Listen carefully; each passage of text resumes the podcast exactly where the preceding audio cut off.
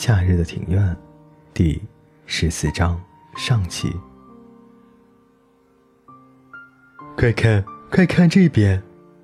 蹲在地上的山下兴奋地叫了起来。原来是花苞，才四天不见，大波斯菊又长大了。这边也有，已经悄悄从天而降的秋天，正等着在大地好好的一展它的容颜。突然，一阵凉风吹来，看来再过不久，庭院就会是一片花海了。给他个惊喜！河边从书包里拿出一只毛茸茸的青蛙玩偶，那是我们在岛上的一家艺术店买来要送给老爷爷的。那青蛙的眼睛像极了不戴眼镜的河边，只是。河边本人并没有发现，在坐新干线回东京的路上，河边说：“他的脸怪怪的，可是我看了就是喜欢。”我和山下听了都相视一笑。喂，来打赌！河边说：“赌老爷爷现在在做什么？睡午觉。”山下说：“我猜在浴室。”河边说：“不知道为什么，我脑中一片空白，我想不出来啊。怎么这么没有想象力？随便说一个嘛。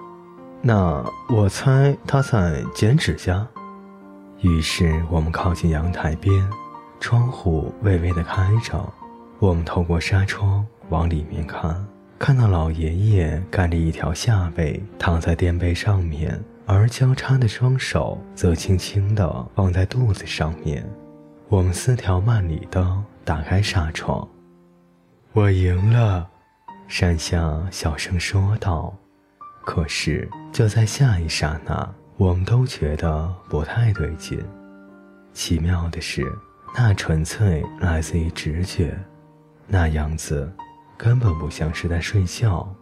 屋子里弥漫着一股属于葡萄的甜味。就在老爷爷的枕边，有一个盘子，里面盛了四川的葡萄。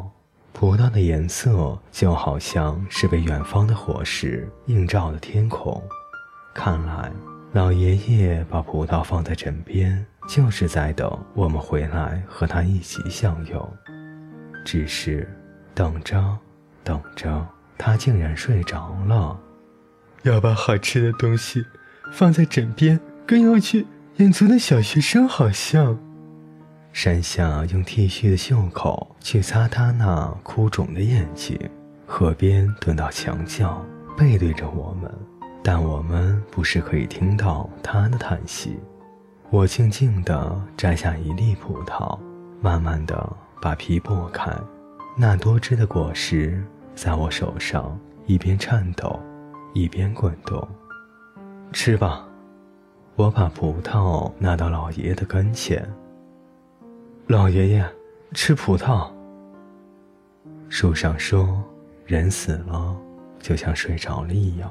可是我怎么看都不觉得老爷爷像是在睡觉，倒不是说他的面容不够安详，甚至。我还觉得老爷的面容带着一抹的满足的微笑，只是那和睡着很不一样。他死了，现在在我面前的只是老爷爷的躯壳，不是我所认识的老爷爷。老爷爷再也不会用这个身体跟我说话了，和我一起吃东西了。老爷爷的脸好像变小了些。他那原本光秃秃的头顶，现在看起来也只像是上面有几棵杂草的干瘪的土地了。这虽然是我第一次看到死人，可是我丝毫不觉得害怕。那些曾经令我们又怕又好奇的鬼、幽灵和妖怪，此刻都自动从我脑海中消失。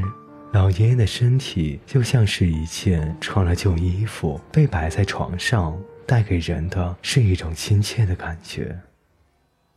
我有好多好多的话要跟老爷爷说，我想告诉他，我们比赛时的情景，以及我们从老祖母口中所听到的那个关于未曾仓库的恐怖故事。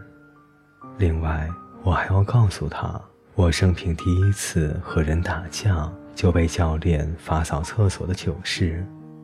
当然，我还想对他描述我在岛上看到的坟墓，以及像鱼贝那样闪闪发亮的大海。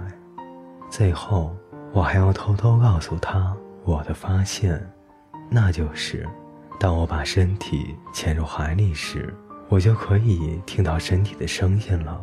令人感到难以置信的是，我的眼前不断浮现出老爷爷的反应。记得在不久以前，要我凭空去想老爷爷的样子，都还有几分困难。不过，在这次参加集训时，我每天睡觉之前就可以在假想中和老爷爷展开对话了。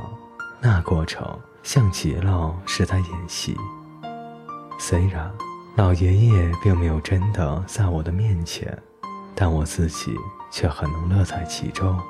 我总是蒙在被窝里独自偷笑、发脾气、沾沾自喜，或是觉得想哭。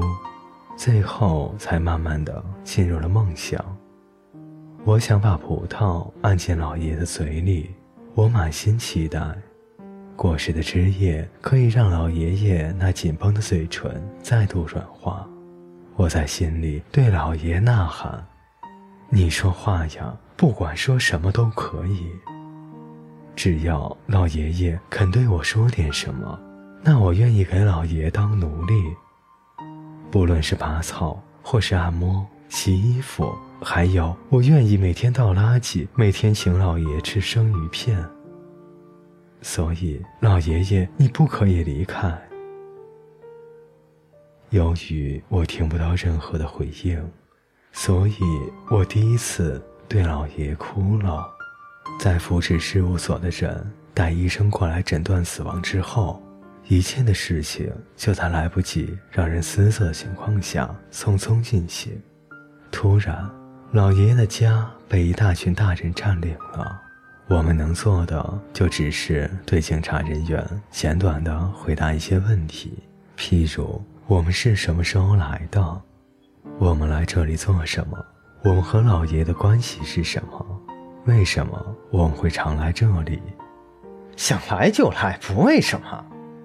河边很不耐烦地喊道，结果接下来就没有人再来问我们问题了。尽管必须忍受住在附近那些欧巴桑的目光，我们还是执意守在老爷的身边。天黑时，我和山下都被妈妈接回家。其实我不想回家，可是我整个人好像虚脱似的。连说我不想回家的力气都没有了。